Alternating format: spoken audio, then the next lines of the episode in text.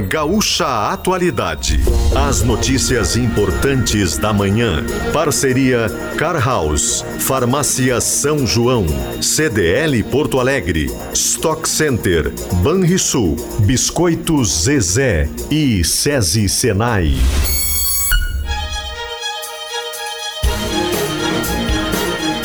Andressa Xavier, Rosane de Oliveira e Giane Guerra. Bom dia, são 8 horas e 13 minutos e está no ar o Gaúcha Atualidade desta sexta-feira, dia 23 de fevereiro de 2024. Um dia de céu azul e algumas nuvens aqui em Porto Alegre, temperatura já alta, na casa dos 26 graus. Nós estamos chegando com as informações, com os fatos, com as análises dos temas importantes desta manhã. Nós vamos falar ainda sobre um tema que tratamos no início da semana aqui no programa Saídas Temporárias de Presos que são concedidas no sistema prisional já teve uma alteração aprovada essa semana, e a gente falou sobre isso no Senado, para acabar com a saidinha em datas comemorativas, em feriados, em fim de ano, e manter a saída apenas para trabalho e para cursos. Mas a nossa reportagem, de qualquer forma, foi buscar as informações, os detalhes, os números aqui do Rio Grande do Sul a respeito desse tipo de saída. É um dos temas do Gaúcho Atualidade de hoje que nós vamos tratar logo na sequência, porque é um tema que ainda volta para o Congresso e que ainda precisa ser sancionado pelo presidente Luiz Inácio Lula da Silva, que já se aventou a possibilidade que vá vetar, que diga que não, que tem que continuar continuar tendo as saídas temporárias. Nós vamos falar sobre isso aqui no programa. Vamos falar também ainda sobre os decretos do governo do Rio Grande do Sul, mudando os benefícios fiscais a empresas, mudando as regras, depois que o projeto do ICMS não avançou na Assembleia Legislativa do Estado do Rio Grande do Sul. E sempre o nosso alerta para os casos de dengue aqui no estado, para os cuidados necessários na casa de cada um de nós para evitar o avanço do Aedes aegypti. O sinal marcou 8 e 15 da manhã. Rosane, comigo aqui no estúdio.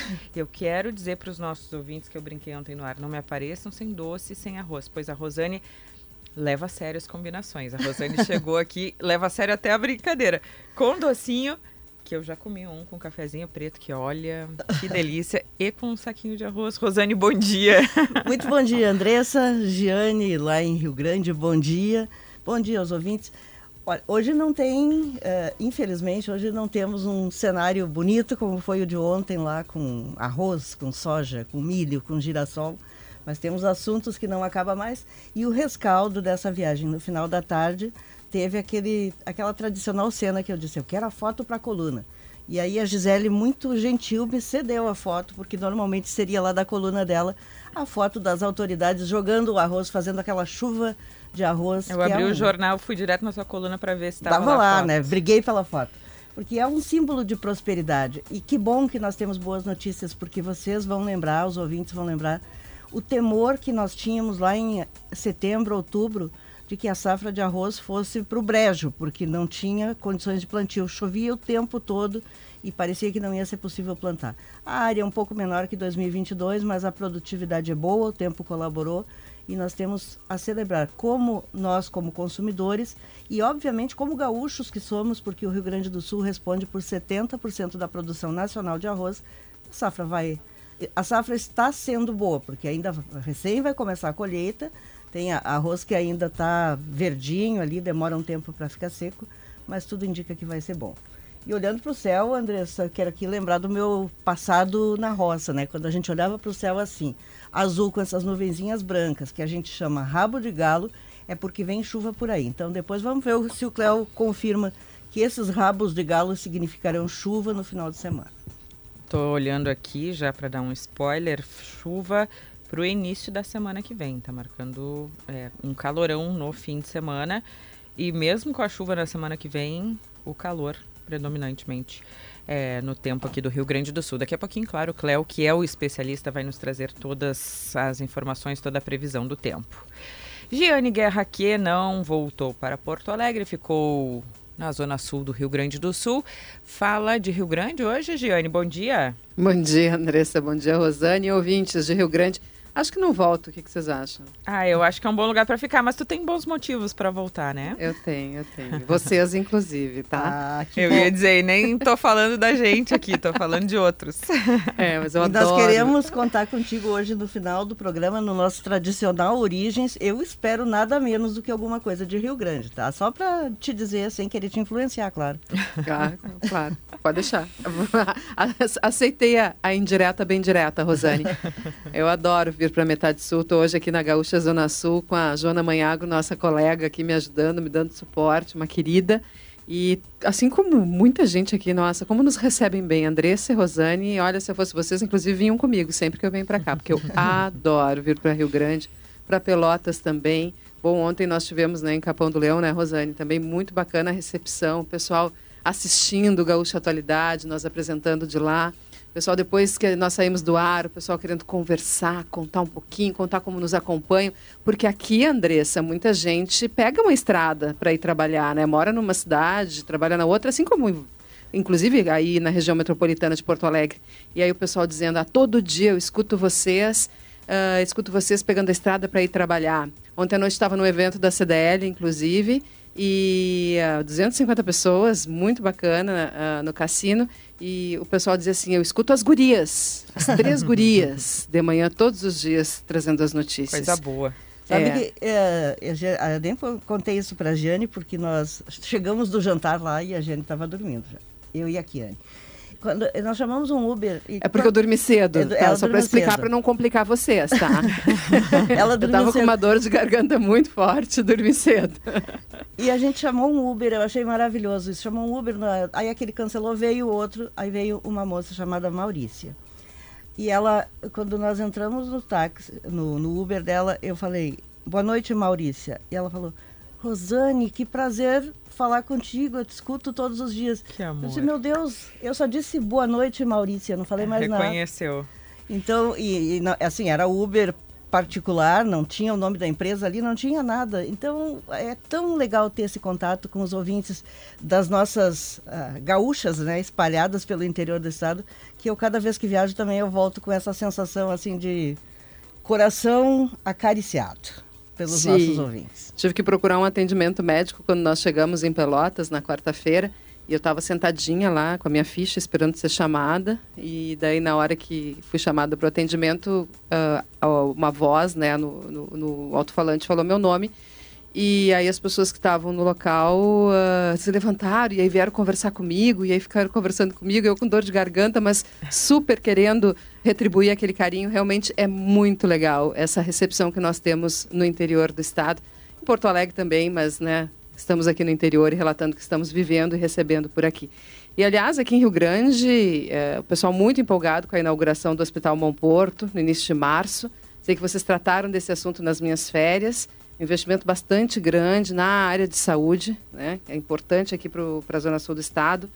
Também a perspectiva de qualquer notícia que venha trazer alguma novidade, por enquanto só reuniões né, em relação a, ao investimento da térmica a gás que o Grupo Cobra quer construir em Rio Grande. O assunto segue parado na Agência Nacional de Energia Elétrica, por mais que tenha uma nova estratégia que envolve mais ainda o Ministério de Minas e Energia, mas precisa ainda de definição na agência reguladora para poder andar no Ministério, né, aquele investimento de 6 bilhões de reais da usina térmica aqui em Rio Grande. E também a, a, a briga já de bastante tempo dos terminais de containers aqui, uh, que estão tentando uh, ter mais competitividade, buscando mais competitividade para evitar que perdas de cargas para os portos de Santa Catarina. E uma outra notícia, não é daqui da Zona Sul, né, mas é uma curiosidade, uma empresa gaúcha que vai construir a sede de reuniões e de discussões da COP 30, que vai ser realizada no Pará. 8 horas e 22 minutos, mega feirão Hora H Hyundai Car House é neste sábado. Farmácia São João informam essa semana tem campanha genéricos CIMED e Lavitan. Informe-se nas farmácias São João. Liquida Porto Alegre de 23 de fevereiro a 3 de março. Realização CDL Porto Alegre. Stock Center preço baixo com um toque a mais. Não pare no pedágio. Com a Tag Banrisul, sua única parada é curtir o verão. Folhado doce, mignon ou pão de mel, o gosto de biscoito caseiro é tradição. Biscoitos Zezé Carinho, que vem de família há 55 anos. E vacinação em company contra a gripe para os seus trabalhadores é com o SESI. Vamos às ruas, vamos ao trânsito. As primeiras informações aqui no programa hoje com Leandro Rodrigues. Bom dia. Bom dia, Andressa. Bom dia a todos. Rodovias com problemas para os motoristas. Três. Começo pela primeira, onde eu estou agora. BR-290.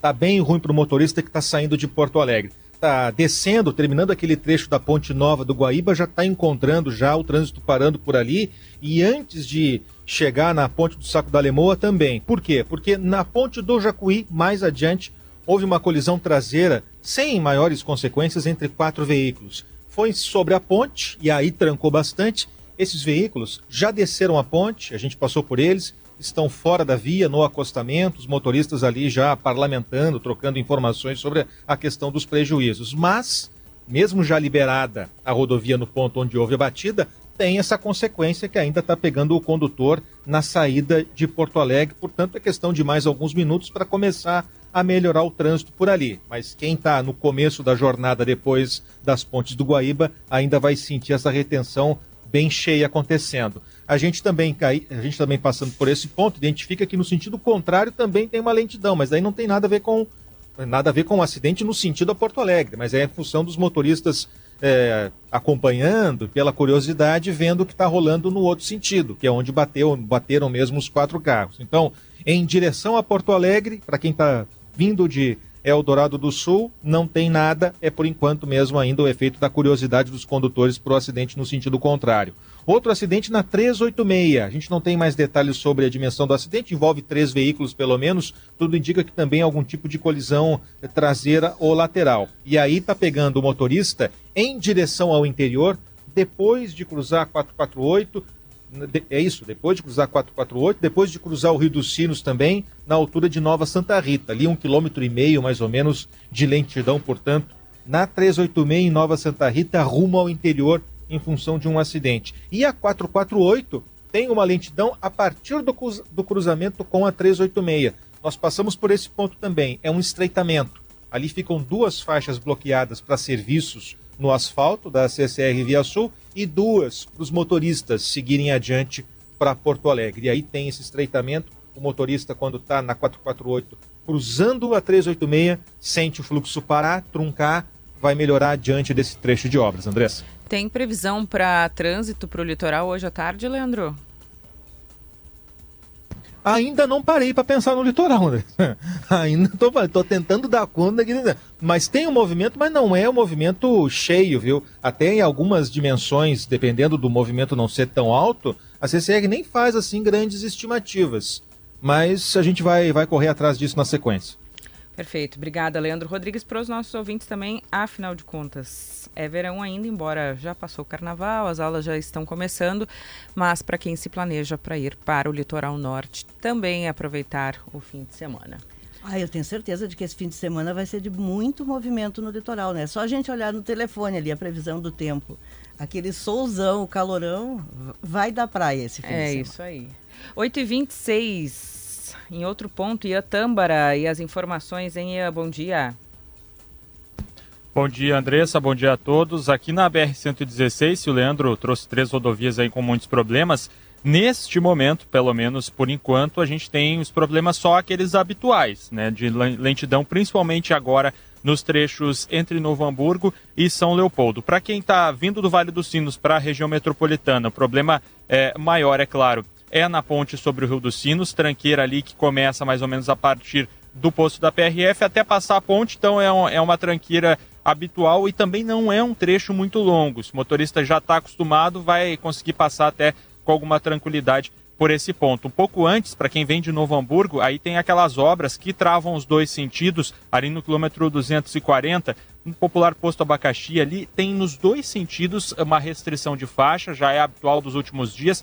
Até o começo da manhã tinha só sinalização com cones, agora, na medida que os trabalhos voltam a ocorrer, de obras por ali, começa a travar bastante, cerca de 500 metros, aumentando para um quilômetro, dependendo do momento para os dois sentidos. E depois, seguindo ainda em direção à região metropolitana, já chegando no trecho de Canoas, tinha uma retenção mais forte ali na altura da Refap, mas já está quase praticamente normalizado. Então aí vale até com base no que o Leandro trouxe da rodovia do Parque, na comparação, uma orientação importante. Quem está fazendo trajeto em direção a Porto Alegre agora, vale persistir pela 116, porque está fluindo um pouco melhor. Claro, quando chegar ali na transição com as Aida Jarros em direção ao aeroporto, começa a trancar um pouquinho mais, mas olha, eu faria esse sentido agora, a Porto Alegre pela 116, comparado com esse problema ali da rodovia do Parque, junto da 386, onde está travando mais nesse momento.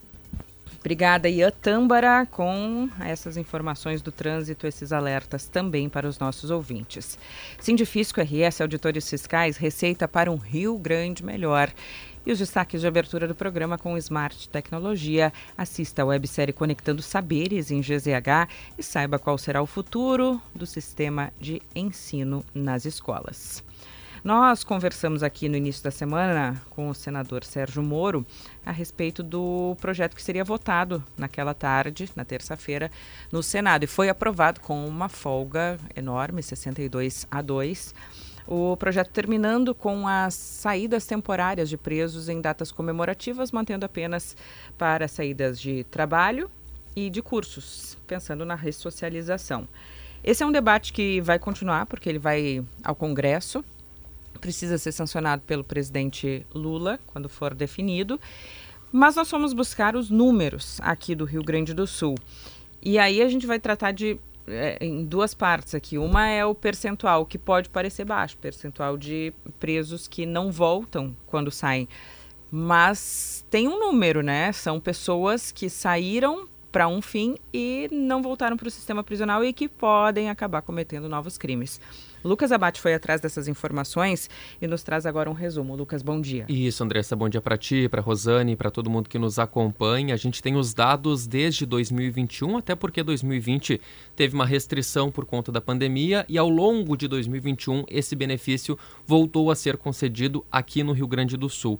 E desde 2021, nos últimos três anos, portanto, e contando janeiro deste ano também, 1.413 presos que receberam o benefício de saídas temporárias no Rio Grande do Sul não retornaram ao sistema prisional. São dados divulgados pela SUSEP, Superintendência dos Serviços Penitenciários, a pedido da Rádio Gaúcha. Nesse período, foram um, é um número elevado, foram 56.694 benefícios concedidos. Ou seja, nesses três anos, a cada mil saídas, apenas 25 presos abandonaram o regime, ou seja, não voltaram para o cumprimento. É importante ressaltar que esse número aí de mais de 56 mil cada preso pode ter até cinco saídas por ano, ou seja, pode ser contabilizado até mesmo cinco vezes. O que, que dá para perceber nesse índice, nesse recorte dos últimos três anos. Um leve aumento nesse índice. Em 2021, 2,2% dos presos não retornavam. No ano passado, 2,7%.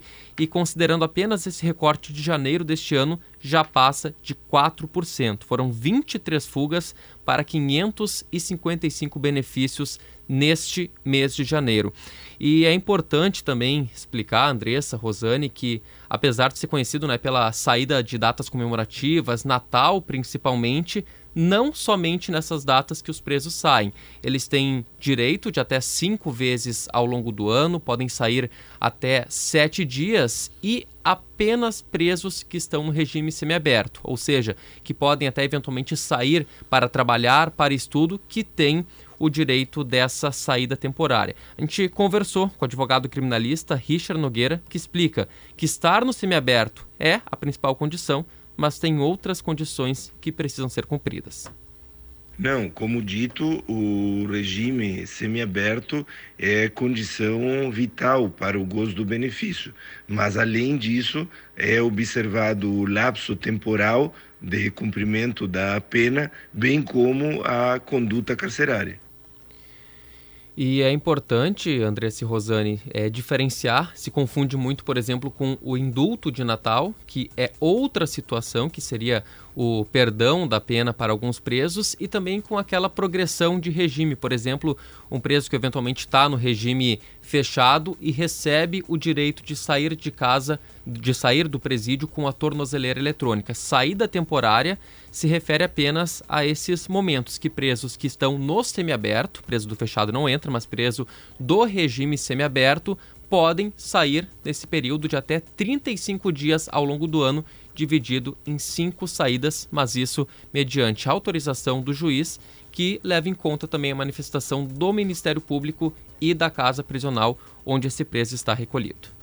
Obrigada, Lucas Abate. Mais detalhes lá em GZH na sequência. A minha opinião aqui é que o Senado votou da maneira correta e tomara que passe no Congresso e que seja sancionado dessa forma pelo presidente Lula, porque é, quando tem um número de mais de 1.400 que não voltam de um benefício como esse, benefício que muitas vezes é, a gente vê aqueles casos emblemáticos que a gente já falou aqui nessa semana, né? Suzane von Richthofen saindo para o Dia dos Pais. É um deboche com a sociedade, com as pessoas, né?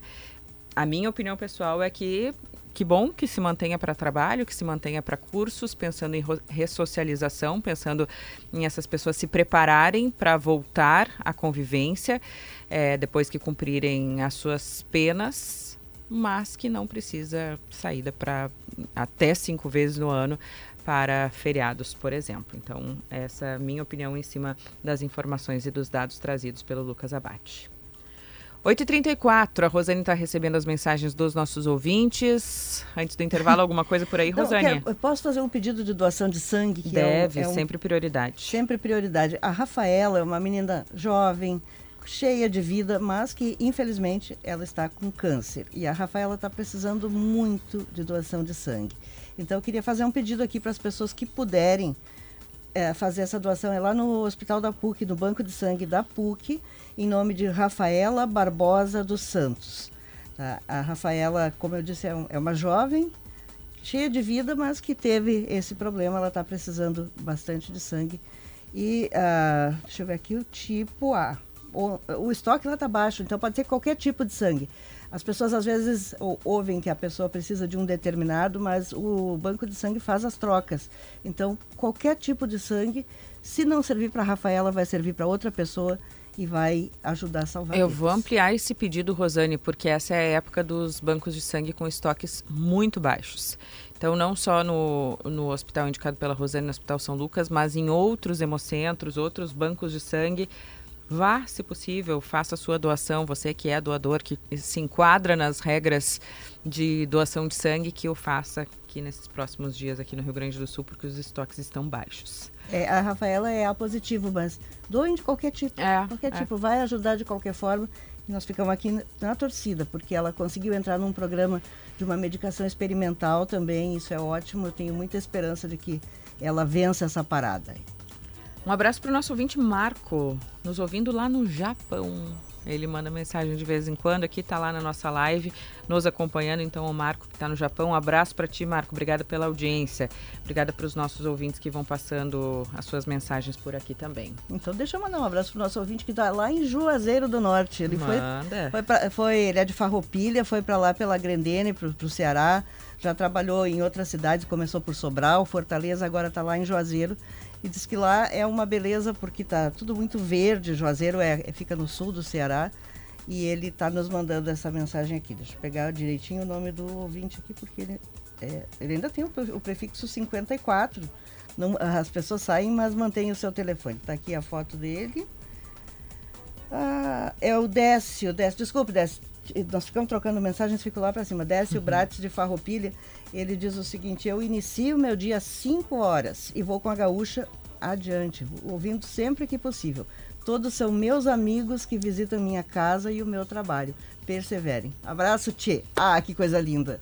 Lá em Juazeiro, um abraço para todos os os gaúchos que nos ouvem fora do Rio Grande do Sul. Os também. gaúchos espalhados pelo mundo. Nós e aliás, aqui seguida. o pessoal tá, tá citando aqui na, na transmissão, não é, Andressa, que tu tá acompanhando também. O Léo fala aqui do navio naufragado, os moles, as vagonetas, é, são atrações turísticas aqui da região sul. O pessoal fala muito sobre como aumentar o turismo por aqui, mas me disseram que agora é a melhor época do ano para vir para cá para passear, para o cassino, porque até o carnaval estava muito cheio de gente. É. É. E agora fica tranquilo, mas com clima agradável, ainda quente, ainda verão. Eu acho a melhor época depois do carnaval para pegar praia, litoral sul, litoral norte, até Santa Catarina é bom demais porque o tempo tá bom ainda e não tem tanta gente, né? Eu prefiro assim. E a Clarence querida aqui também na transmissão perguntando se eu tô melhor da garganta. Tô, tô. Acordei bem melhor hoje. Bem Nós... melhor, ainda bem. Nós voltamos em seguida com mais Gaúcha Atualidade. São 8 horas e 42 minutos. Gaúcha Atualidade, as informações desta sexta-feira, sempre com o Car House. Amanhã, atenção, mega feirão Hora H Hyundai Car House. É neste sábado. Farmácia São João informa, essa semana tem campanha genéricos CIMED e Lavitan. Informe-se nas farmácias São João. Liquida Porto Alegre de 23 de fevereiro a 3 de março, realização CDL Porto Alegre. Stock Center, preço baixo com um toque a mais. Não pare no pedágio. Com a Tag Banrisul, sua única parada é curtir o verão. Folhado doce, mignon ou pão de mel, o gosto de biscoito caseiro é tradição. Biscoitos Zezé, carinho que vem de família há 55 anos. E vacinação em company contra a gripe para os seus trabalhadores é com o SESI. Temperatura em Porto Alegre, na casa dos 26 graus. Caxias tem 23, Santa Maria 26. Capão também tem 26 agora. Em Rio Grande, de onde a Giane fala, 25 graus. Em Pelotas, a mesma coisa. Passo Fundo, no Norte Gaúcho, com 24 graus nesse momento. Nós fomos falar de ouvinte no Japão, ouvinte em outros estados. Tá cheio de ouvintes espalhado pelo mundo, os gaúchos espalhados pelo mundo nos mandando mensagem. Daqui a pouquinho a Rosane vai passar o nome de mais alguns aqui que estão escrevendo no 996995218. Estou olhando pela live aqui também. Mas agora nós vamos conversar com o economista-chefe da, Câmara, da Câmara de Dirigentes Logistas aqui de Porto Alegre, a CDL, Oscar Frank. Bom dia. Bom dia, Andressa. Bom dia, Rosane. Bom dia, Giane. A todos os ouvintes também. Uma alegria conversar com vocês. Obrigado pelo convite. Bom, os empresários têm se reunido para fazer estudos a respeito dos decretos aqui do governo do Rio Grande do Sul e a CDL fez um com a sua supervisão, com seu olhar. Qual é o principal ponto é, para a sociedade que deve chamar atenção em relação aos decretos do Estado e aos dados trazidos por vocês? Bom, são vários pontos, Andressa. O primeiro deles que eu sempre gosto de destacar quando comento a respeito de finanças públicas estaduais é de que a arrecadação de impostos não é o problema. Ou seja, quando nós analisamos o desempenho do ICMS numa janela bastante extensa, entre 1998 e 2023, ou seja, um período de 26 anos, o que dá para perceber é que o ICMS aumentou 1.016%, ou seja, mais de 11 vezes. Nessa mesma janela, o IPCA subiu 372%, enquanto o crescimento do PIB da economia gaúcha foi de 46,9%. Ou seja, existe um descolamento muito grande entre atividade econômica inflação e também a arrecadação de impostos, que subiu muito mais do que as outras duas variáveis. E apesar de todo esse desempenho positivo, em apenas sete anos desses 26, nós tivemos superávit orçamentário, ou seja, é, receitas maiores do que as despesas. Então, esse é um primeiro ponto que nos chama a atenção. Tem um outro ponto também, falando a respeito da, do próprio perfil dos benefícios, das desonerações fiscais. Então, o governo estima que o ICMS potencial da nossa economia, a gente arrecada, em termos de ICMS efetivo, 43 bilhões de reais aproximadamente. Só que nós concedemos uma série de benefícios fiscais através do ICMS, via crédito presumido, via isenções, via base de cálculo reduzida, enfim, são várias formas de se conceder esses benefícios, essas isenções. Então, o governo estima que se nós não uh, concedêssemos esses benefícios, uh, o que aconteceria com a arrecadação é que ela se elevaria em 11,8 bilhões de reais. Só que esse cálculo realizado pelo governo, ele não pressupõe é, que uh, ele adota como premissa né, o fato de que uma eventual retirada dos incentivos, isso não modificaria a estrutura produtiva. No entanto, o que acontece é que parcela relevante do ICMS depende justamente desses benefícios, ou seja, em um cenário em que eventualmente nós retirássemos todos esses benefícios, nós não arrecadaríamos esses 11,8 bilhões de reais a mais. Por quê? Porque para muitas empresas só existe viabilidade econômico-financeira com os benefícios fiscais. Ou seja, se isso inviabilizar a operação dessa empresa, ela vai fechar suas portas ou transferir a sua atividade para outro estado, por exemplo. E isso vai diminuir a arrecadação de ICMS. Ah, então, esses é. são alguns dos pontos que nós levantamos no nosso estudo. Tá. A gente sabe que todo o ICMS, na verdade, ele acaba sendo repassado para o consumidor, né? Quem paga a conta é o consumidor. Tá. A, na avaliação de vocês, o consumidor vai reduzir as compras com esse aumento de preços? Uh, porque uh, eu tenho ouvido muito assim, a empresa não consegue. Mas, como tudo é repassado para o consumidor, a pergunta é essa: se vocês preveem uma queda de consumo mesmo em produtos que são, em alguns casos, essenciais. Ah, é bem possível que sim, Rosane, é bem possível que sim, tá? Isso deve acontecer, né? Então, a demanda ela responde negativamente ao aumento de preços, Claro que isso depende de uma série de questões em termos, por exemplo, do próprio perfil de produto que nós estamos analisando. Então, por exemplo, a questão dos bens essenciais vão reagir de uma maneira, os bens menos essenciais vão reagir de outra forma. Então, a tendência é que sim ocorra uma diminuição da demanda por conta justamente do aumento da inflação e nos preocupa particularmente toda essa situação envolvendo a cesta básica, desse aumento em um, um, grupo de alimentos e bebidas que é muito relevante para os índices de inflação. Então, por exemplo, no IPCA, no Índice Oficial de Inflação uh, do Brasil, se nós considerarmos aqui especificamente a região metropolitana de Porto Alegre, nós temos aí um peso de 21,2%. Agora, para o INPC, que mede justamente uh, a variação de preços para aquelas famílias que são mais pobres, esse grupo pesa ainda mais, é 23,4%. Então, o impacto tende a ser bem considerável, bem significativo em termos de redução do poder de compra. E é algo que pega muito para o comércio varejista, até porque a renda real é um dos principais elementos que ajudam a explicar essa dinâmica. No caso de aumentar, Oscar, o, os preços dos alimentos, acaba que o dinheiro de, direcionado para comprar a comida vai, ser, vai ter que ser maior e deixa de ir para outros segmentos do varejo, por exemplo.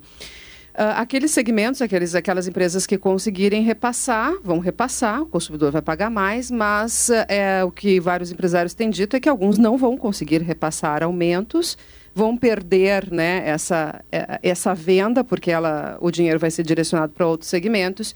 E nestes setores teremos, teríamos fechamentos e transferências, inclusive, de negócios do Rio Grande do Sul para outros estados. Né? Uma análise mais avançada que tem sido feita. Uh, quais segmentos têm mais esse risco? De ter fechamentos e transferências de negócios pela, pelo monitoramento que vocês estão fazendo? Olha, o que o próprio material do governo deixa de maneira muito clara, Jane, é o fato de que o setor de alimentos tende a ser um dos mais impactados. Provavelmente será o mais impactado com todos esses decretos.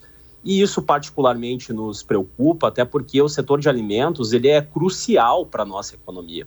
Tá? Então, se nós considerarmos ali os incentivos que são concedidos via crédito presumido, os, o ramo de produtos alimentícios uh, responde por praticamente metade de tudo que é concedido, ou seja, 44,9%.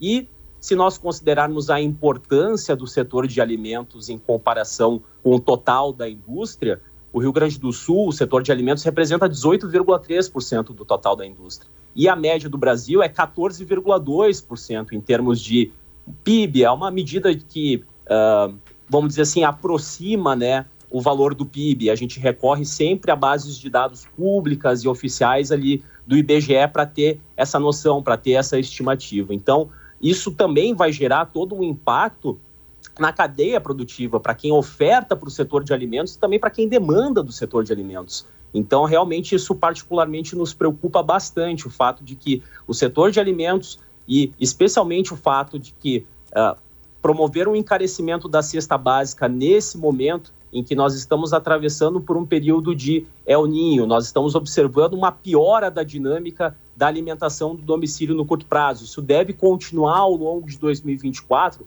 Então, mexer nisso nessa conjuntura, nesse quadro, também é algo que particularmente nos preocupa. Nós estamos conversando com o economista da CDL, Oscar Frank, que falava pouco sobre a preocupação de empresas poderem fechar ou saírem aqui do Rio Grande do Sul por causa dessa mudança nos benefícios fiscais. E sempre se pensa e se fala Sobre Santa Catarina, ah, Santa Catarina tem isso, melhor que o Rio Grande do Sul, tem aquilo. Qual é a chance real que se vê a partir desse estudo e dos números que são trazidos? Porque eu sei que tem um comparativo ali que se viu é, em relação aos estados do Sul, tanto Paraná como Santa Catarina, mas nesse estado mais próximo, qual é a chance de perdermos negócios para eles?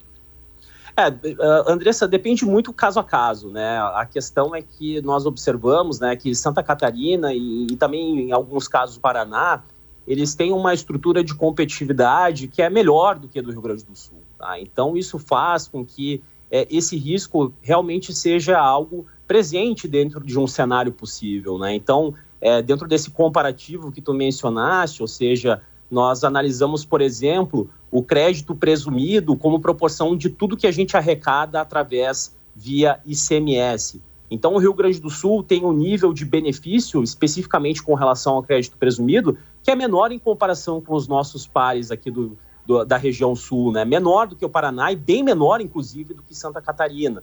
Ah, então, é, esse também é um elemento importante, Andressa, no seguinte sentido: uh, o governo chegou a afirmar em um de seus materiais que o fato de que uh, uh, editar esses decretos não geraria perda de competitividade. Esse é um fator também que particularmente nos preocupa. E aí ele recorreu ao índice, ao ranking de competitividade do CLP, do Centro de Liderança Pública.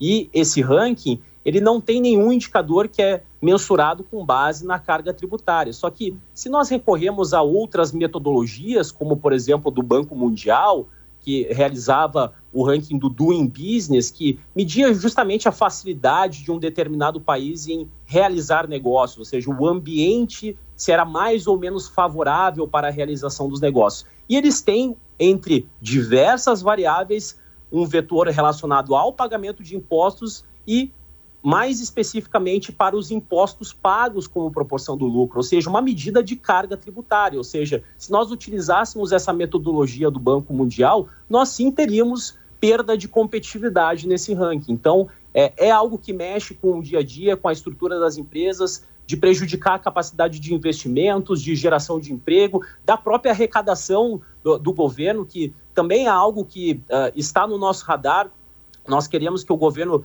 preste bons serviços públicos, mas da maneira mais eficiente possível. E nós estamos plenamente abertos, juntamente com as, as, outras entidades empresariais, ao diálogo. Nós queremos sentar, conversar e buscar uma solução que seja bom para todos. Vocês têm dito né, nessas reuniões que o governo precisa cortar gastos. Nós vivemos uma situação hoje é, em que não tivemos déficit no ano passado porque entrou o dinheiro da Corsan.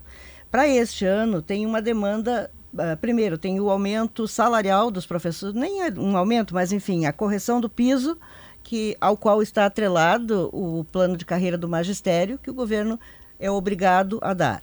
Tem pressão de vários setores, como tivemos dos técnicos da FEPAM agora, por reajuste salarial e de outras categorias do Estado. Qual é a, a sugestão que tem saído dessas reuniões para equilibrar essa conta, né, já que a gente sabe que não tem outra fonte de recursos que não seja dos impostos e ao mesmo tempo foram feitos tantos cortes nos últimos anos que quem olha de longe fica se perguntando onde é possível cortar. Legal, excelente pergunta, Rosana. Então a questão envolve é, a solução, né? O que, que poderia ser feito. É, eu vou me valer aqui, Rosane, do mesmo argumento que o meu colega economista Lucas Esquifino, que é o gerente de relações governamentais da FEComércio, utilizou. Tá? Então, o, o que, que acontece? Lá em 2021, o governo teve um ganho extraordinário de receita com o ICMS. Tá? Então, apenas para lembrar e contextualizar, em 2020, considerando esses últimos anos, 2020, 2022 e 2023, o governo, via ICMS, arrecadou exatamente a mesma coisa, 45 bilhões de reais. Tá? Então, todos os valores deflacionados, enfim, que permitem a comparação.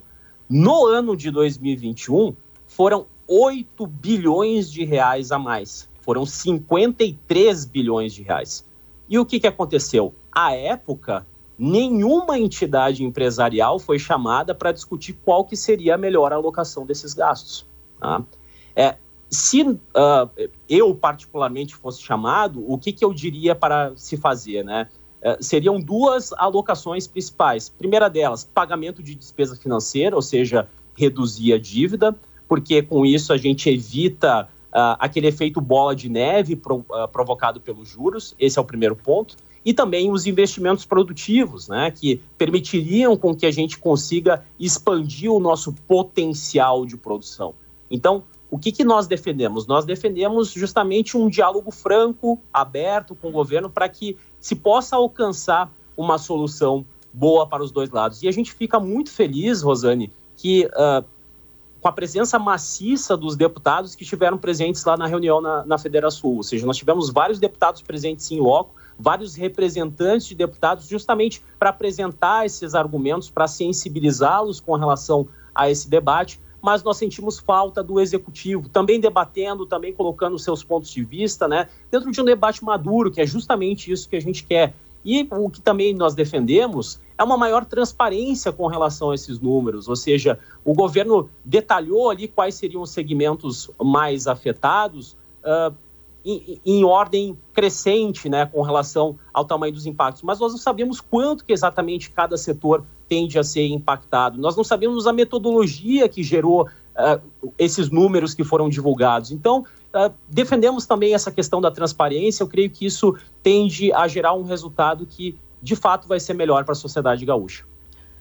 8h58, nós temos dois minutinhos até a notícia na hora certa, acho que não vai dar tempo da próxima pergunta. É, é, ou pelo menos deixa a tua pergunta, Giane, e aí eu peço que o economista da CDL, se possível, fique mais uns minutinhos conosco esperando a notícia na hora certa, pode ser? Pode, pode ser. Bom, Sim, Oscar, eu quero... Vai, pode Giane. Esperando o Oscar também dizer se tudo bem para ele esperar a hora certa. Eu já me atropelei aqui. Mas eu vou querer te perguntar, Oscar, sobre a curva de Laffer, tá? Porque volta e meia eu trago essa expressão aqui, porque o empresariado, a iniciativa privada, tende a falar que aumentar imposto reduz a arrecadação, né? Que seria o efeito contrário, porque tu retrai a atividade econômica. O setor público, os gestores públicos, dizem que a curva de Laffer não se aplica pelos modelos econômicos e eu quero saber, então, qual é a tua opinião sobre isso. Nós deixamos a resposta para depois do Notícia na Hora Certa, porque só tem um minutinho agora e ia ficar muito apertado para o Oscar Frank, que é economista da CDL, nos responder. Ele segue conosco logo depois do noticiário. Eu quero lembrar aqui que nós estamos com o Gaúcho Atualidade, com o Mega Feirão Hora H Hyundai Car House. É neste sábado. Farmácia São João informam. Essa semana tem campanha genéricos Cimed e Lavitan. Informe-se nas farmácias São João. Liquida Porto Alegre de 23 de fevereiro a 3 de março. Realização CDL Porto Alegre. Stock Center, preço baixo com um toque a mais. Não pare no pedágio. Com a tag Banrisul, sua única parada é curtir o verão. Folhado doce, mignon ou pão de mel. O gosto de biscoito caseiro é tradição Biscoitos Zezé Carinho que vem de família há 55 anos. E vacinação em company contra a gripe para os seus trabalhadores é com o SESI. Nós faremos essa rápida pausa para o Notícia na Hora Certa. Na volta, encerramos, concluímos a entrevista sobre os decretos e sobre é, a pressão que empresários fazem, as negociações que fazem com o governo do Rio Grande do Sul a partir dessas mudanças. Nós já voltamos. Cartórios de protesto, o jeito mais eficiente de recuperar uma dívida. Notícia na hora certa, no sinal 9 horas.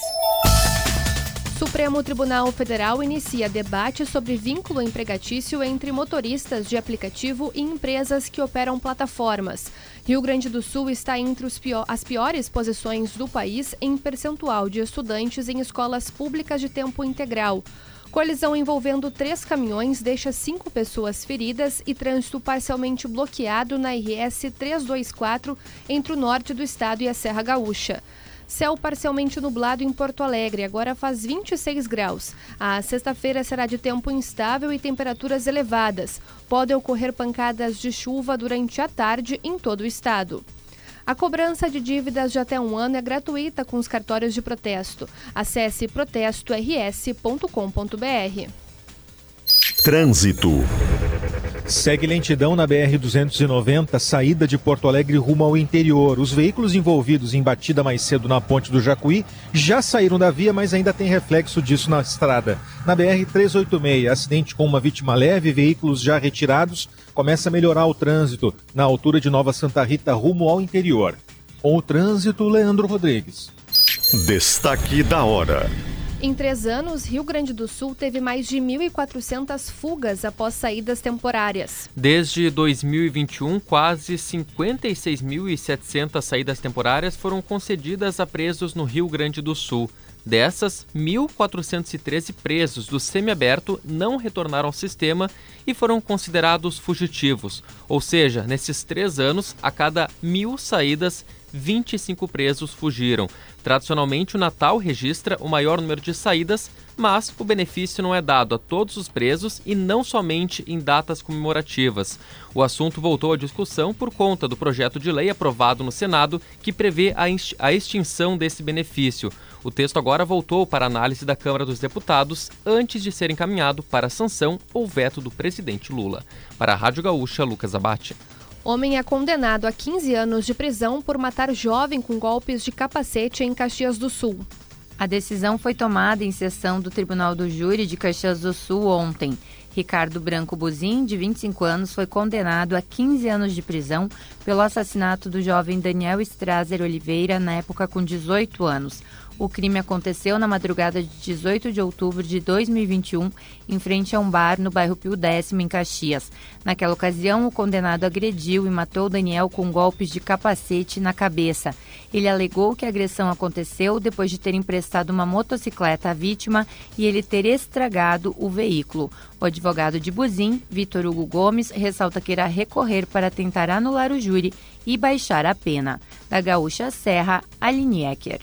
Cartórios de protesto, jeito mais eficiente de recuperar uma dívida. Notícia na hora certa, volta na Rede Gaúcha Sat às 10 horas. Para a Rádio Gaúcha, Lisiele Zanquetin.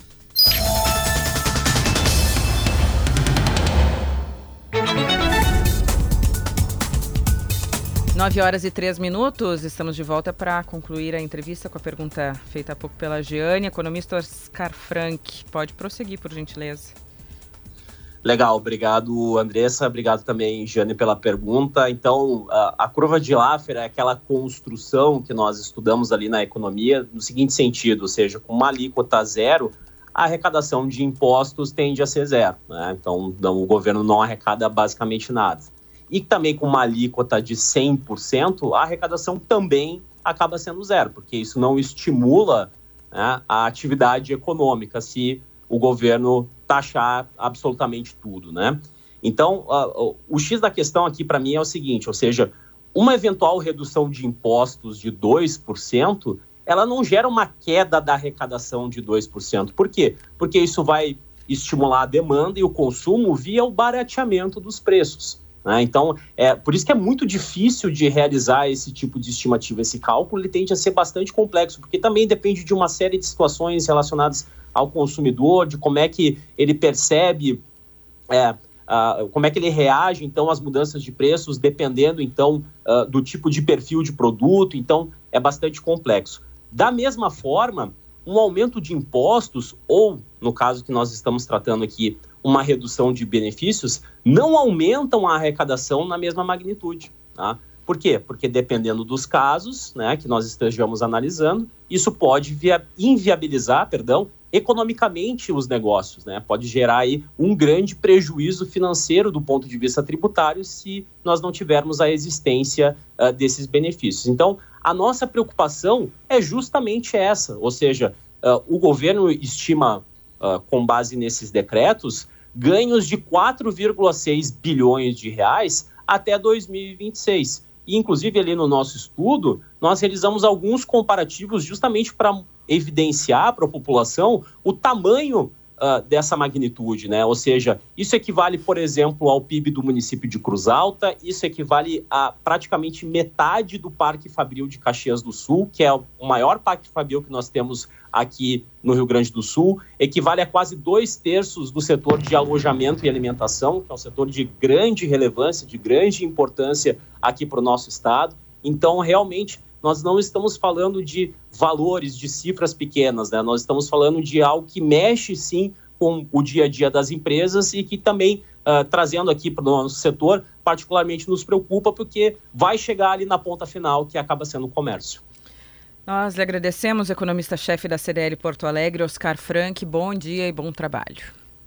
Muito obrigado, Andressa, Giane, Rosane. Obrigado também a todos os ouvintes. CDL Porto Alegre sempre à disposição de todos. Até a próxima. Obrigada. Nós tentamos, claro, posição do governo, é, que está negociando, que segue dizendo que uh, faz diálogo com todos os setores mas hoje não tem é, ninguém para falar conosco aqui nesse espaço. O governo já falou é, com o secretário Arthur Lemos, com o governador mesmo aqui conosco, mas as negociações seguem e a, o recebimento de propostas e desses diagnósticos também pelo governo, mas ninguém para falar hoje, né, Rosane? É, o governo tem dito, né, por meio do secretário Arthur Lemos, que a conversa não é uh, global. Eles querem conversar setor por setor e dessas conversas eles mostram para cada setor qual é a situação. Por quê? Não há intenção de revogação geral dos decretos.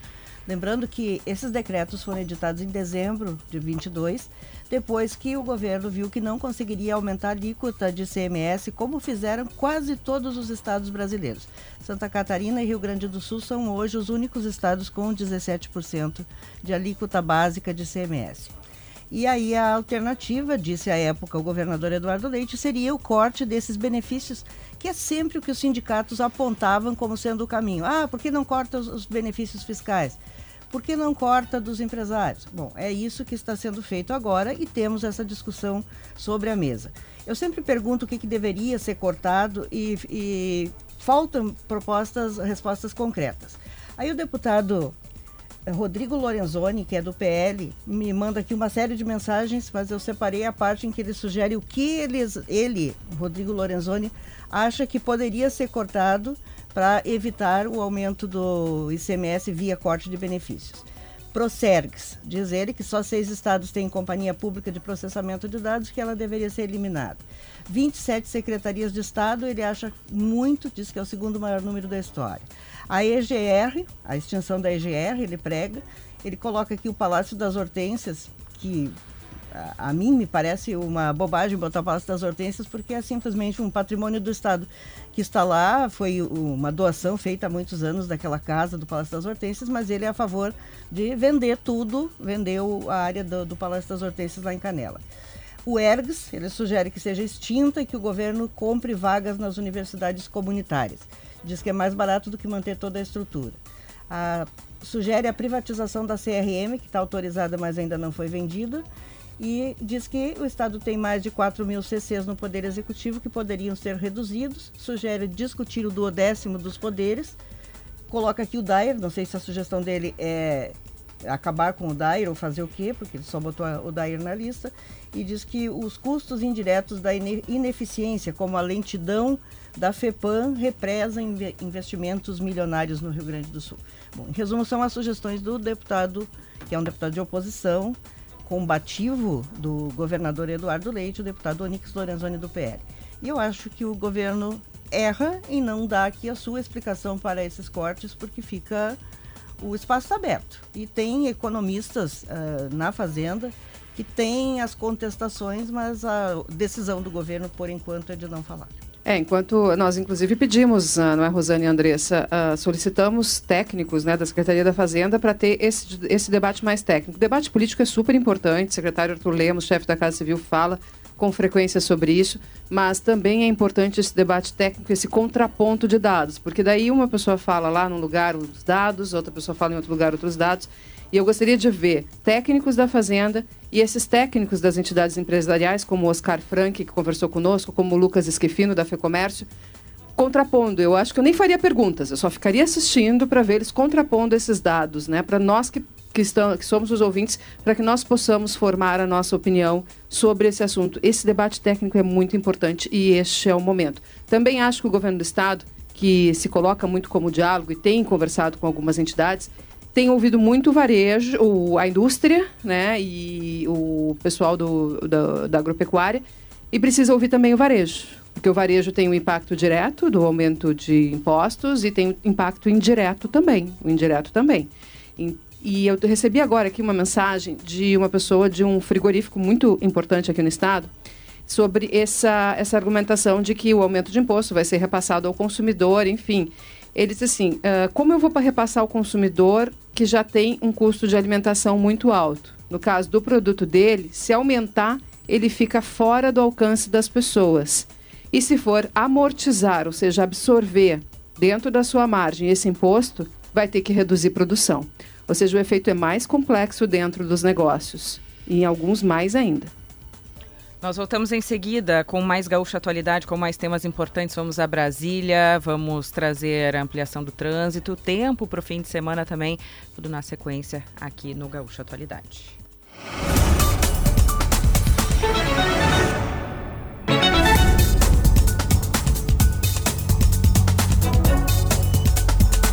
São 9 horas e 16 minutos. Nós estamos aqui com o Car House. E quero dizer que as ofertas mais quentes do verão estão na Car House. Aproveite Corolla e Corolla Cross híbridos com bônus de 10 mil reais. Aliás, esse Corolla Cross, que coisa mais linda.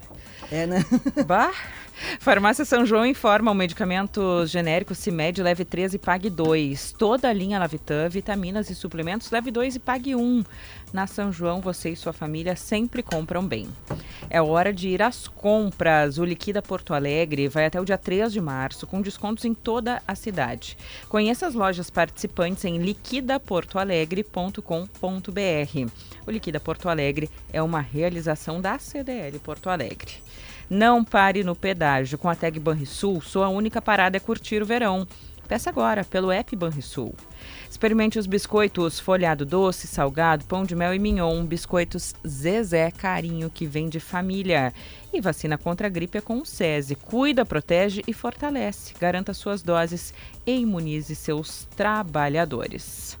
Os destaques do início do programa foram com Smart Tecnologia. Assista a websérie Conectando Saberes em GZH e saiba qual será o futuro do sistema de ensino nas escolas. Ruas, trânsito, Sindifisco RS, auditores fiscais, receita para um Rio Grande melhor. Leandro Rodrigues.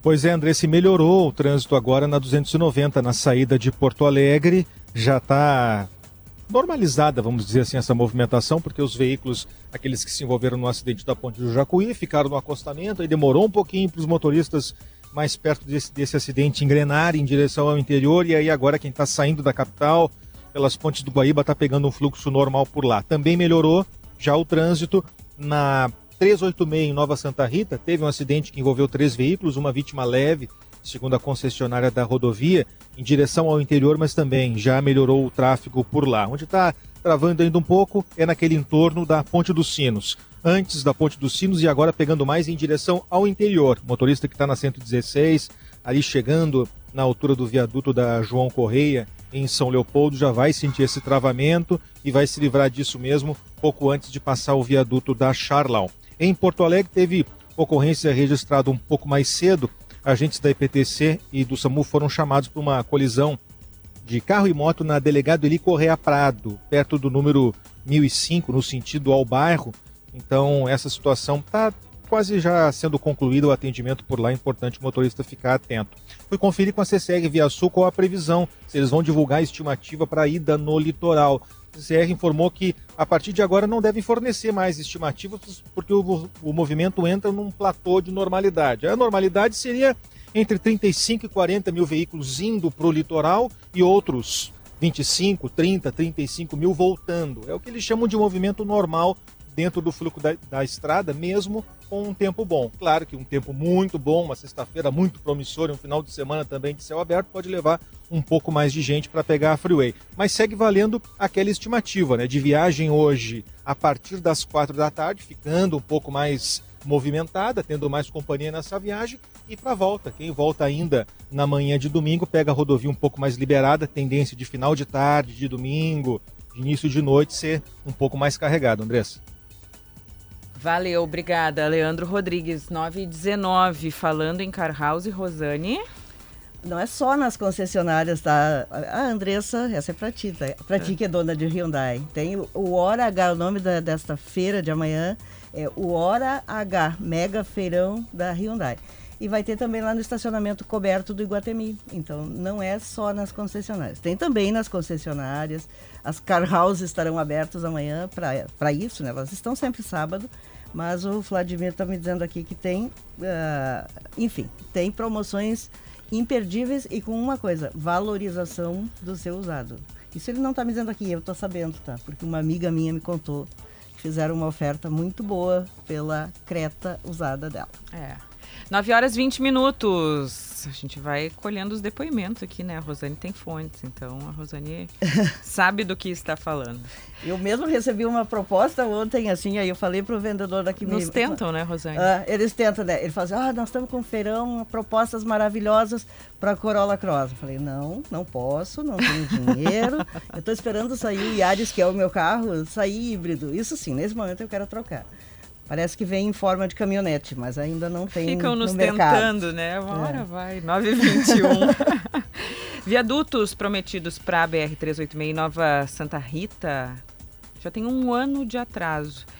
E ainda assim a obra só tem previsão de começar no próximo trimestre. Ó, oh, Rosane, teu tema favorito aí, Estradas, o Ietâmbara ah, traz essa atualização é pra gente. Isso, Andressa, Rosane, bom dia novamente. É, é uma previsão, né? É uma obra que na verdade nem é, dá para chamar de obra porque ela sequer saiu do papel ainda. A previsão para que ela começasse era para fevereiro do ano passado. Então está completando um ano de atraso no início dessa obra, que no primeiro atraso do ano passado tinha sido previsto, depois de alguns entraves burocráticos, pela CCR Via Sul, para que começasse no primeiro trimestre deste ano. Mas hoje pela manhã foi confirmado para nossa reportagem de que não vai se cumprir esse prazo. A expectativa é que agora é, possa começar, como essas obras comecem no segundo trimestre deste ano. Então, adiado mais um trimestre mais um adiamento para esses viadutos que seriam construídos em dois pontos, no quilômetro 434, no cruzamento com a rua Doutor Lourenço Zácaro e também e a estrada Sangafunda, e o outro erguido no 435 quilômetro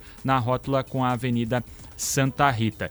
O projeto executivo foi entregue para a NTT, vai ser entregue para a NTT e aí teria um prazo de 30 dias para avaliação e aí tão logo a aprovação do projeto executivo fosse feita pela Agência Nacional de Transportes Terrestres, as obras seriam iniciadas e ainda não tem uma definição de investimentos. Isso só vai ser feito depois dessa aprovação uh, da ANTT, que aprovou no ano passado um anteprojeto que tinha sido enviado por, eh, pedido por ela mesma, pela agência reguladora, para que a CCR fizesse alguns ajustes. Isso agora então passa pelo projeto executivo para que, quem sabe, no segundo trimestre a gente tenha o início dessas obras que desafogariam essa área urbana ali de Nova Santa Rita que acaba principalmente nos horários de pico ficando com lentidão, às vezes com risco de acidentes também. A gente vai repercutir com a prefeitura, com o pessoal da comunidade local ao longo desta manhã e na programação da Gaúcha, na sequência em GZH, tem mais detalhes. Obrigada, Iatâmbara. Giane Guerra e as informações aí da Zona Sul. É, a gente já falou aqui sobre o hospital, mas sempre vale, né? Um investimento grande e principalmente uma boa entrega para a comunidade, para a sociedade aí em Rio Grande e a intenção de desafogar os atendimentos pelo SUS em outros hospitais. É um hospital que vai ser inaugurado agora no dia 1 de março e está animando muito o pessoal daqui, porque é um investimento bastante grande, claro, importante numa, aura, numa área extremamente nevrálgica né, para uma cidade que é a saúde, mas pela, pela, pela aposta, né, pelo investimento, pelo ânimo que isso traz também para o ambiente de negócios. O Hospital Monporto está com a inauguração marcada para o dia 1 de março, um investimento de 150 milhões de reais que foi feito pela rede de saúde Açores. A, a operação começa com 120 leitos hospitalares, mas tem uma capacidade de chegar a 200 leitos conforme responder à demanda dos pacientes.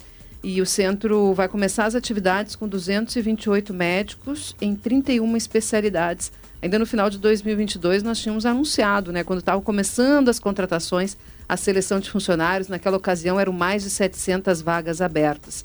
Então, um investimento bastante grande e que, olha, que eu vejo que o pessoal está falando com orgulho aqui, no, aqui em Rio Grande, aqui na Zona Sul do Estado, meninas. Que coisa boa. 9 horas e 24 minutos. Rosane, a gente falou sobre, tu falavas aí sobre doação de sangue com um pedido específico e aí vieram outros pedidos. Veio inclusive da Arquidiocese lá de Caxias do Sul para que as pessoas doem, porque faz parte inclusive da campanha da fraternidade desse ano. É uma das ações é, que é estimulada pela Arquidiocese de Caxias e de outros municípios de outras regiões do estado e do Brasil, porque os estoques estão baixos. Então fica mais uma vez o alerta para os nossos ouvintes que puderem, que são doadores de sangue, que o façam. É, eu recebi uma tabela lá de Caxias com os casos mais críticos. E aí os dois uh, tipos mais críticos uh, de falta de sangue lá em Caxias é o O positivo e o A positivo. Mesmo que está faltando para a Rafaela aqui o A positivo, A positivo, falta lá em Caxias do Sul também. Mas, de novo, eu quero repetir aqui o que eu tenho dito sempre que a gente pede sangue. Não importa o seu tipo sanguíneo. Pode doar porque precisa de todos e não é só o sangue direto que se vai, né? Do, do sangue se extrai outros subprodutos, tem as plaquetas e é preciso que as pessoas doem, não tem outro jeito de se resolver esse problema. Não custa nada, não dói, a gente fica um pouquinho, pode ser mais fraco depois disso, toma um suquinho, come um sanduíche, já começa a se recuperar. E é preciso que as pessoas tenham essa consciência né, de que um dia você pode ser aquele que está lá precisando. Então, enquanto tem saúde, tem idade para isso, porque tem um limite, vamos doar sangue. A Polícia Federal, hoje de manhã, está cumprindo medidas, investigando possíveis colaboradores daqueles dois presos que fugiram da penitenciária de segurança máxima lá em Mossoró. Já faz alguns dias.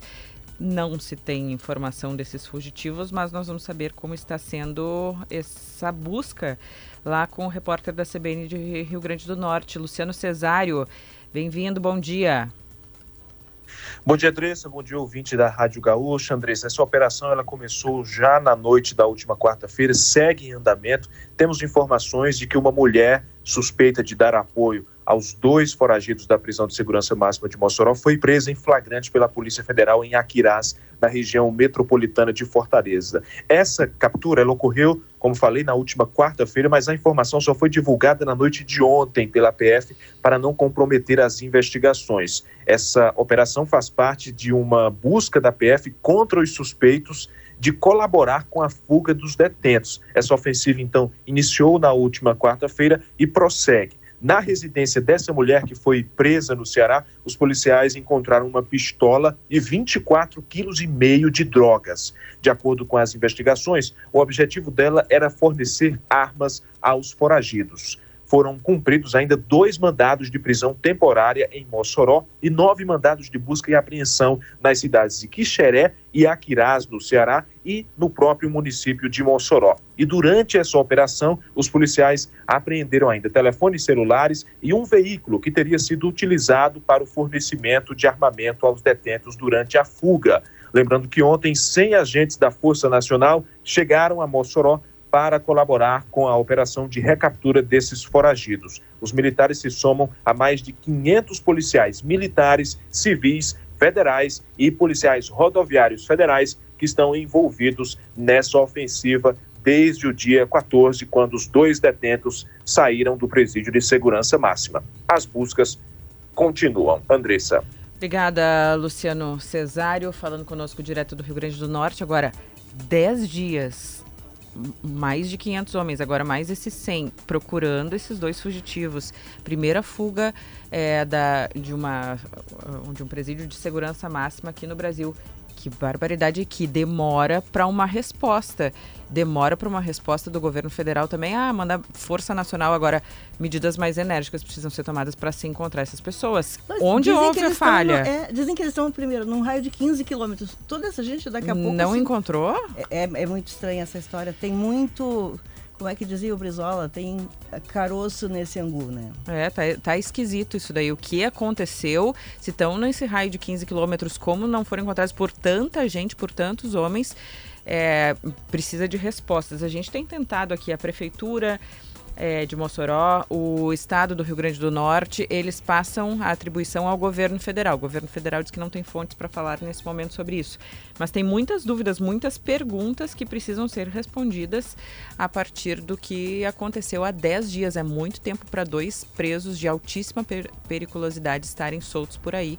É, o repórter que falou conosco, aliás, é da CBN Fortaleza e nos trouxe esses detalhes, porque são os dois estados agora, é, Ceará e Rio Grande do Norte, com todas as forças policiais atrás desses dois homens que estão fazendo todo mundo de bobo, né, Rosane? É, é uma coisa muito estranha. Óbvio que eles tiveram ajuda para sair. Lógico. Não se sai de uma prisão de segurança máxima, ainda que ela tenha defe alguns defeitos estruturais lá na construção mas de tantos anos nunca aconteceu, é óbvio que tem. É, e quando envolve facções criminosas, a gente sabe que eles têm uma capacidade absurda, uma capacidade econômica absurda e que está na tradição deles corromper agentes públicos. 9 horas e 30 minutos, nós voltamos em seguida com mais atualidade. Vamos a Brasília, vamos falar com o Cleo Kuhn também sobre a previsão do tempo, tudo na sequência do programa.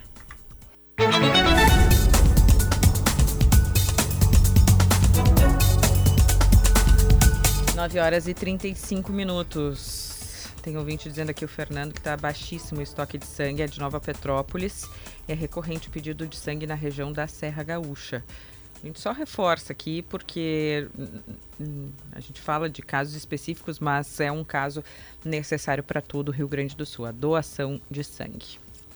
9h35, Gaúcha Atualidade, Mega Feirão Hora H, Hyundai Car House. É neste sábado. Farmácia São João informa, essa semana tem campanha genéricos CIMED, leve 3, pague 2. Informe-se nas farmácias São João. Equida Porto Alegre, de 23 de fevereiro a 3 de março. Realização CDL Porto Alegre. Stock Center, preço baixo com um toque a mais. Não pare no pedágio. Com a Tag Banrisul, sua única parada é curtir o verão. Folhado doce, mignon ou pão de mel, o gosto de biscoito caseiro é tradição. Biscoitos Zezé, carinho que vem de família há 55 anos. E vacinação em company contra a gripe para os seus trabalhadores é com o SESI. Vamos falar com o Cleo Kuhn sobre a previsão do tempo para o fim de semana, se vem chuva ou não. Tem rabo de galo, como disse a Rosane, e a gente quer saber quando a chuva vem também para o Rio Grande do Sul. Cleo, bom dia. bom dia. E tem bastante rabo de galo. Tá viu? cheio hoje, né? Exato. Não, a gente vai ter algumas pancadas de chuva. O problema é a quantidade e a hora que ela chega. Quantidade muito pequena hoje, pelo que a gente pode ver na camada de nuvens, ela está muito aqui na área da Lagoa dos Patos. Se vocês pegarem imagem de satélite, essa última, vão ver que na fronteira da Argentina com o Paraguai também tem uma formação de nuvens por ali. É pequena, mas ela vai, vai crescer para o período da tarde e é a chuva que depois se espalha para o noroeste do estado, ali para a região da produção, que é uma área que tem pancadas de chuva também vamos ter pancadas de chuva entre ali a parte do, de, de, Cambará do Sul, que é a parte ali dos aparados, e ali tu vai em direção a Bom Jesus, vai em direção a Vacaria, Campos de Cima da Serra. Na Serra como um todo, talvez não tenha chuva, então o pessoal da Festa da Uva está tranquilo. Agora o centro do estado não tem chuva, Campanha não deve ter chuva, fronteira oeste fica sem chuva. Zona Sul tem muitas nuvens, uma ou outra pancada de chuva, como aconteceu ontem, mas sem peso. Isso não para o solo não adianta nada. Ah, mas molha o Cléo estiver passeando. Bom, é só isso, né? Para o solo não, não faz muita diferença porque a quantidade de chuva e da umidade que tem é pequena. Isso a gente tem hoje, tem amanhã e tem domingo. Amanhã tem menos chuva do que hoje, isso é certo. Sábado tem menos umidade. Domingo aumenta mais a chuva, mas é aquela chuva à tarde, algumas áreas pela manhã, e é uma chuva fraca, atinge uma quantidade maior de áreas, mas final da tarde se dissipa. Não tem previsão de chuva à noite, isso é uma coisa que aparece em todos os prognósticos.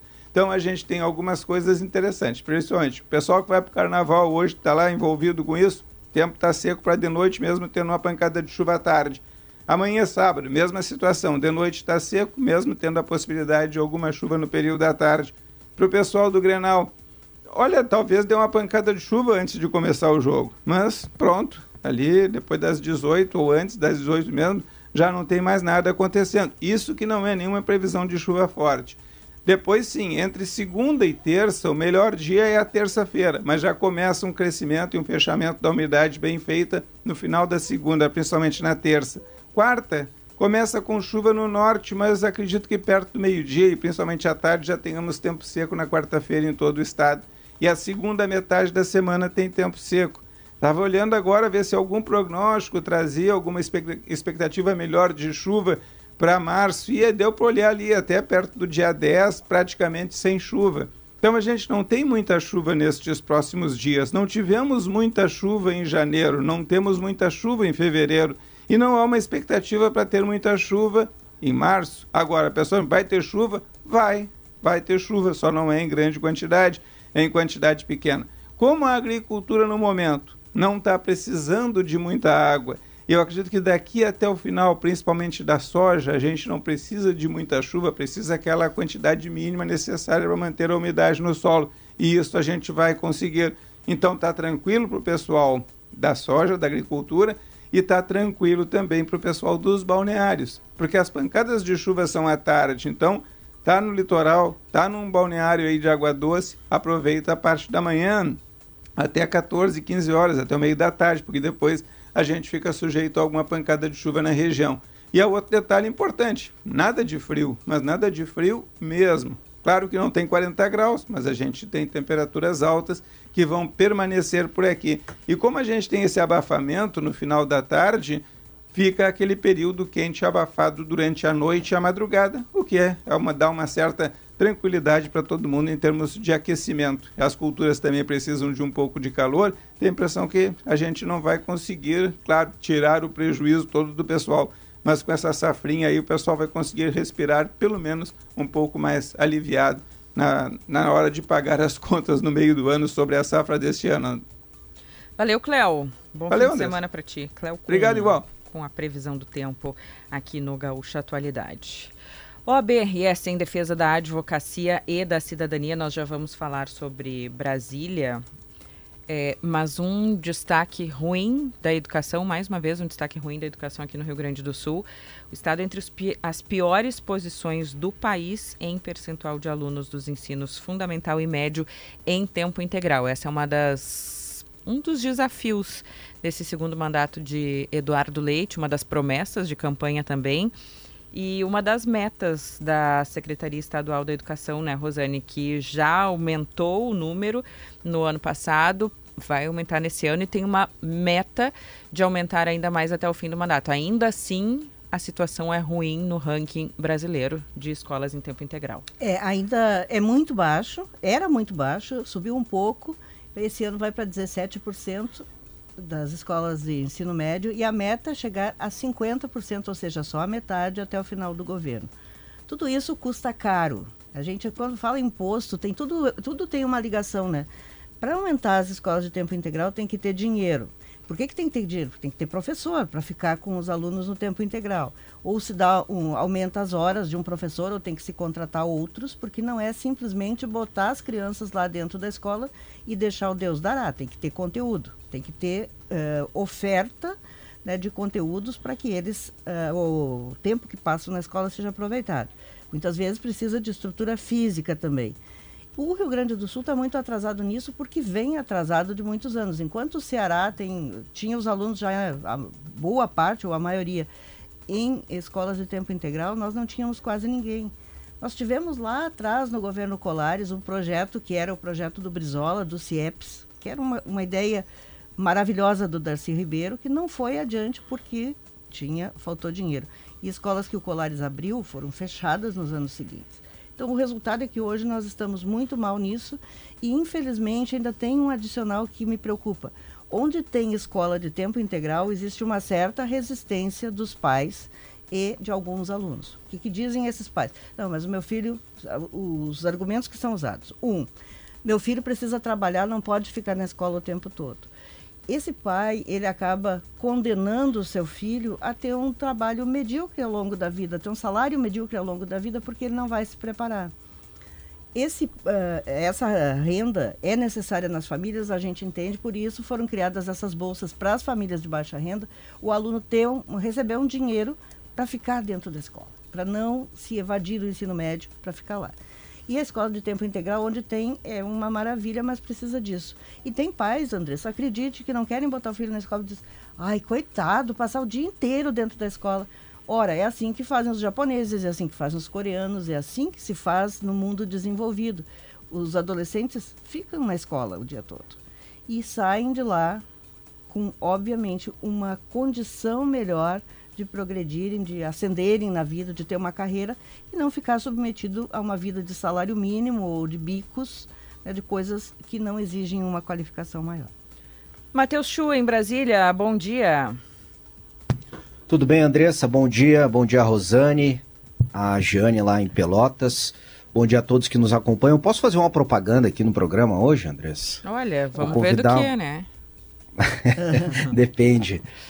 Não, a propaganda é, da minha coluna hoje em Zero Hora, vou convidar os ouvintes para lerem, quem ainda não leu, porque é, a posse do ministro Flávio Dino ontem, sobre a qual a gente falou aqui no programa, aliás, ontem, ela é, rendeu, embora tenha sido muito curta, é, alguns bons olhares e percepções, e eu trago hoje uma percepção sobre a posse e sobre o futuro de Flávio Dino no Supremo Tribunal Federal.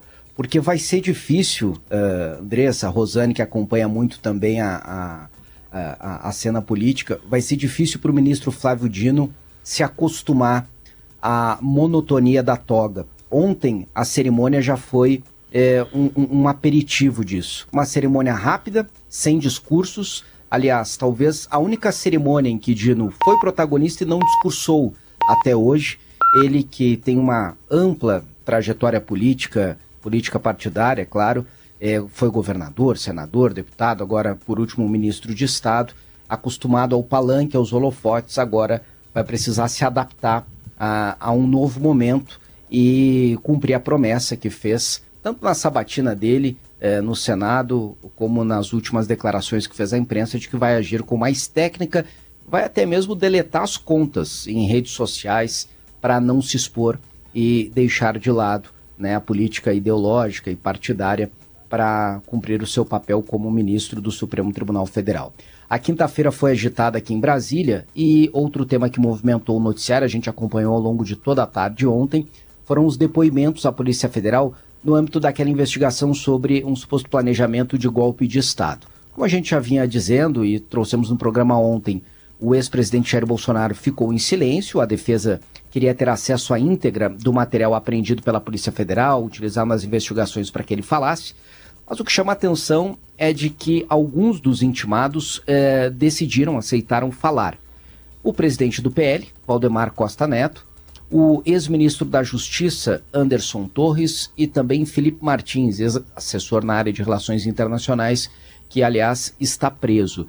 É, no caso de Anderson Torres, nós temos um pouco mais de informações sobre o depoimento é, por meio de advogados. É, a informação é de que ele respondeu a todos os questionamentos e garante que é, falaria, garantiu que falaria somente por ele e que nas falas dele naquela reunião que veio à tona e durante toda a atuação dele, ele não se envolveu em, nenhuma, em nenhum planejamento de golpe de Estado. O presidente do PL, Valdemar Costa Neto, também é, respondeu a todos os questionamentos da Polícia Federal. Até agora a gente não tem muitos detalhes sobre este depoimento, que é claro que não é divulgado pela Polícia Federal. Umas informações vazam, seja pela Polícia Federal, por meio dos advogados, é, mas o fato é que Valdemar Costa Neto é, ficou mais de duas horas na sede da Polícia Federal respondendo aos questionamentos. Além de Bolsonaro, eh, ministros militares, como o ex-ministro Augusto Heleno, eh, ex-ministro Paulo Nogueira, não responderam aos questionamentos, também ficaram em silêncio. Foi a postura adotada também pelos militares eh, integrantes do Exército que foram intimados a depor eh, ontem de forma simultânea à Polícia Federal. Andressa. Obrigada. Matheus Chu, Rosane, sobre isso quer falar? Sim, quero falar é um silêncio revelador, né? Porque a alegação é de que não conhecem tudo que o CID disse, não conhecem tudo que foi aprendido nos computadores, nos celulares e que, portanto, não iriam falar. Ora, se a gente não tem culpa no cartório, pergunta que eu respondo. Mas é uma estratégia de defesa que deixa claro que há muitas coisas que eles temem que esteja nas delações do CID e que possam ser questionados sem terem combinado com o advogado como responder. Parece tão simples isso. Mas a estratégia do ex-presidente Jair Bolsonaro é o quê? de, não fala para a polícia e vai falar domingo lá na Paulista. Claro, domingo ele fala sozinho, ele fala o que ele quiser, ele vai dar a versão dele. Na Polícia Federal é um interrogatório, tem que perguntar e responder. A gente viu isso no tempo da Lava Jato com todos os personagens. Depois os depoimentos acabam vindo a público. Nesse caso do presidente Jair Bolsonaro, ele teria que responder sobre um vídeo de uma reunião que se tornou público. Esse vídeo dessa reunião é indiscutível que ali estava se preparando uma virada de mesa o general Augusto Heleno usa essa expressão. Eles falam em dar um jeito de se perpetuar, de permanecer no poder, de não, de questionar, não é questionar, de difamar as urnas eletrônicas, de uh, tumultuar o processo eleitoral. Tudo isso, eles sabem o que disseram, sabem o que fizeram, sabem o que veio a público. Mas o medo é o que possa ter sido dito na delação de Cídio ou encontrado nos celulares e nos computadores. Valeu, Chu. Bom fim de semana. Aliás, eu tiro uma semaninha de férias semana que vem. Matheus Chu estará com vocês, tá bom, Gurias? Ah, é, foi cancelada, viu, Andressa? Não sei se você viu o e-mail aí. essa piada. Essa, essa, brincadeira é velha, tá, Chu? Essa aqui não fala mais, Chu. É, inclusive, tchau Estaremos pra ti. Até segunda que eu vou te ouvir bastante. Estaremos a partir de segunda aqui. Valeu. A gerente de jornalismo da Rádio Gaúcha. Cancelou Nossa. as férias da gerente de jornalismo da Rádio Gaúcha. É, eu, eu, eu e eu mesmo. Nós voltamos em seguida.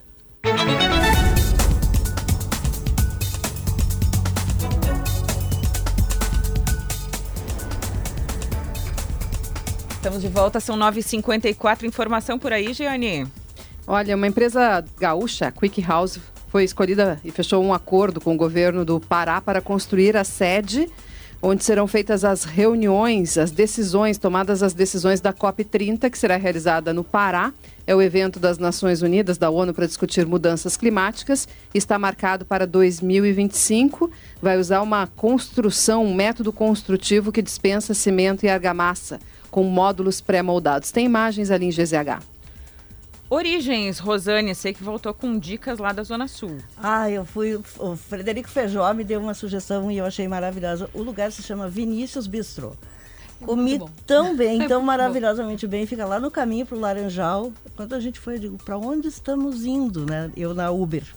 Mas era o caminho do Laranjal basicamente frutos do mar, do mar, mas tem carnes que também. Delícia. Eu que sou dos frutos do mar, voltei encantada e o chefe é uma simpatia e além de tudo tem um creme brulee ou crema hum. catalana de sobremesa que é de chorar de tão bom. Então, é essa a minha dica para quem for para Zona Sul. A minha dica também vem de restaurante, mas aqui de Porto Alegre, Zona Sul de Porto Alegre e também é um bistrô, viu, Rosane, que, olha, todas as vezes que eu fui não teve erro no pedido. Bistrô Chefe Felipe Melo aqui em Porto Alegre, Zona Sul. Nosso ouvinte que não conhece, olha, uma baita dica para o fim de semana. Abre no sábado, tem é, pratos à la carte, tem buffet, é muito bom. Bistrô Chef Felipe Melo é a minha dica de hoje. E a tua, Giane? Vamos na, nas dicas de restaurantes. Aqui no cassino, o nosso colega Haroldo Amaral me, me levou para conhecer um restaurante de comida saudável, gastronomia saudável aqui, que é o Caxias Eco, e eu adorei aqui na Praia do Cassino. E tinha aqueles bolinhos de risoto, os arancino, e é bolinho de risoto de salmão, tinha peixinho, hum. tinha uma hum. salada incrível, tinha hambúrguer de cenoura. Uma delícia, mas o que eu mais gostei foram as frases, assim, de uma pegada sustentável muito bacana. E dizia assim: ó, se você quer ser feliz, plante um jardim. Se você quer ser saudável, coma o seu jardim. Hum. Que beleza. Com fome, Kelly Matos traz os destaques do timeline que vem na sequência, Kelly. Ah, hoje a gente vai manter a Rosane de Oliveira no estúdio para obrigar ela a fazer o arroz de leite. Esse é o primeiro destaque do programa. Fiquei esperando para ver se ela ia estar tá aqui para fazer o arroz de leite para nós. E a gente vai perguntar para vocês, inclusive, vocês gastam muito tempo nas redes sociais. Isso poxa, inclui o WhatsApp. Poxa. A Andressa, inclusive, está com o telefone ali Tô. mexendo. Quanto tempo a gente gasta nas redes sociais? É bom? É ruim? Tá demais? Daqui a pouquinho. Eu tenho até medo de olhar aquele relatório do tempo que Eu não fica, olho, não exatamente. Olho. Eu ignoro. Porque eu vou me deparar com a verdade. 9h57, valeu, Kelly. Uma baita discussão para a sequência no timeline. Lagueto Esportes, Resort Internacional, Viva a União de Paixões para o Inédito. Agora tudo é Grenal, Debona. Tudo é Grenal. Bom dia. Eu acho que dia. joga o Anthony, não o Rocher. Andressa, eu acho que vai jogar o Maurício e não o Alário, porque o Maurício potencializa o lado direito do Inter, abre corredor para o Busto ser uma arma importante. Acho que joga o Pavon e acho que joga o Gustavinho, Gustavo Nunes no Grêmio. E acho que o Diego Costa não começa entre os titulares. Então a gente começa a desenhar times. O que Grêmio e Inter tem de potenciais para ganhar o jogo? Wanderson e Bustos do lado do Inter, além, é claro, das grandes figuras Alan Patrick e Valência, mas o Wanderson que faz um grande gauchão, que tem sido um jogador que está fazendo muito bem aquele lado esquerdo, que tem vencido seus adversários com jogadas de linhas de fundo, e o próprio Bustos. E no Grêmio, eu acho que a principal arma é justamente esse cara que chegou semana passada, o Pavon. E por onde passam as vitórias de Grêmio e Inter? Justamente onde Bustos e Pavon jogam, os laterais esquerdos do Inter. Grêmio pode ganhar do Inter em cima do René, Inter pode ganhar do Grêmio em cima do Reinaldo. São pontos de atenção para o clássico do domingo e a expectativa fica por conta dessa informação do Diori ontem, né, Andressa? Se vai ou não ter VAR. Eu acho que é muito importante ter VAR o debate me parece ir além disso. Vai interferir na lisura do campeonato, o acordo? Agora, que é importante ter VAR no Grenal, como é importante ter é, VAR em todos os jogos, eu não tenho nenhuma dúvida. Por que a Federação Gaúcha não fez isso lá atrás? Ficou tarde demais, né? Valeu, Debona. Bom fim de semana, bom Grenal a todos. Para todos nós. Valeu. Marcelo Debona com Lagueto Esportes Resort Internacional. Viva a união de paixões para o inédito. Nosso, nossos ouvintes participaram com Gran Pau, Associação dos Municípios da Região Metropolitana de Porto Alegre. Juntos melhoramos a sua vida. Rosane, bom fim de semana. Bom fim de semana e até segunda-feira. Bom fim de semana, Giane. Muito obrigada. Até segunda-feira, aí de volta a Porto Alegre. O Atualidade volta na segunda-feira, às 8h10. Eu fico uma semaninha fora. Matheus Chu, Rosane, Giane vão trazendo as informações para vocês aqui na semana que vem. Ficarei na escuta. Aproveite, aproveite. Beijo, gurias. Bom fim de semana férias. a todos. O Atualidade volta na segunda-feira, às 8h10, com Car House, Farmácia São João, CDL Porto Alegre, Stock Center, Banrisul, Biscoito Zezé e SESI.